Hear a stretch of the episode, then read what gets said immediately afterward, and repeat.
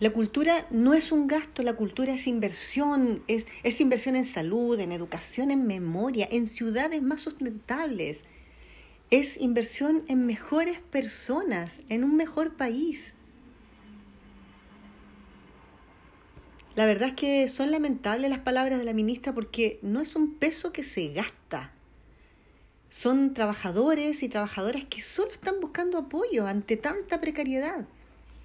La cultura no es un hobby, es un trabajo y no podemos olvidar el momento en que nos encontramos. Y este sector será el último en reponerse. Fue el primero en bajar su telón y es uno de los que menos ayuda ha recibido. El gobierno tiene que dejar de abordar la cultura como un gasto y verlo como una inversión, así como lo ven otros países. Invertir en cultura es invertir en educación, en salud mental.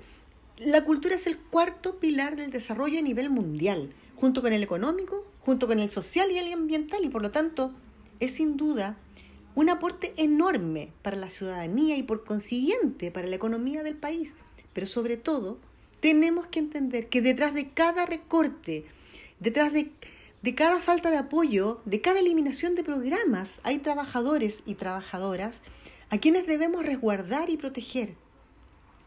Lo hemos dicho en comisiones anteriores. Y desde la bancada por la cultura estamos exigiendo el 1% para cultura y me parece lamentable que no sean las mismas autoridades del ministerio quienes estén defendiendo y levantando propuestas para contribuir a la reactivación económica, para el arte, para la cultura y para el patrimonio.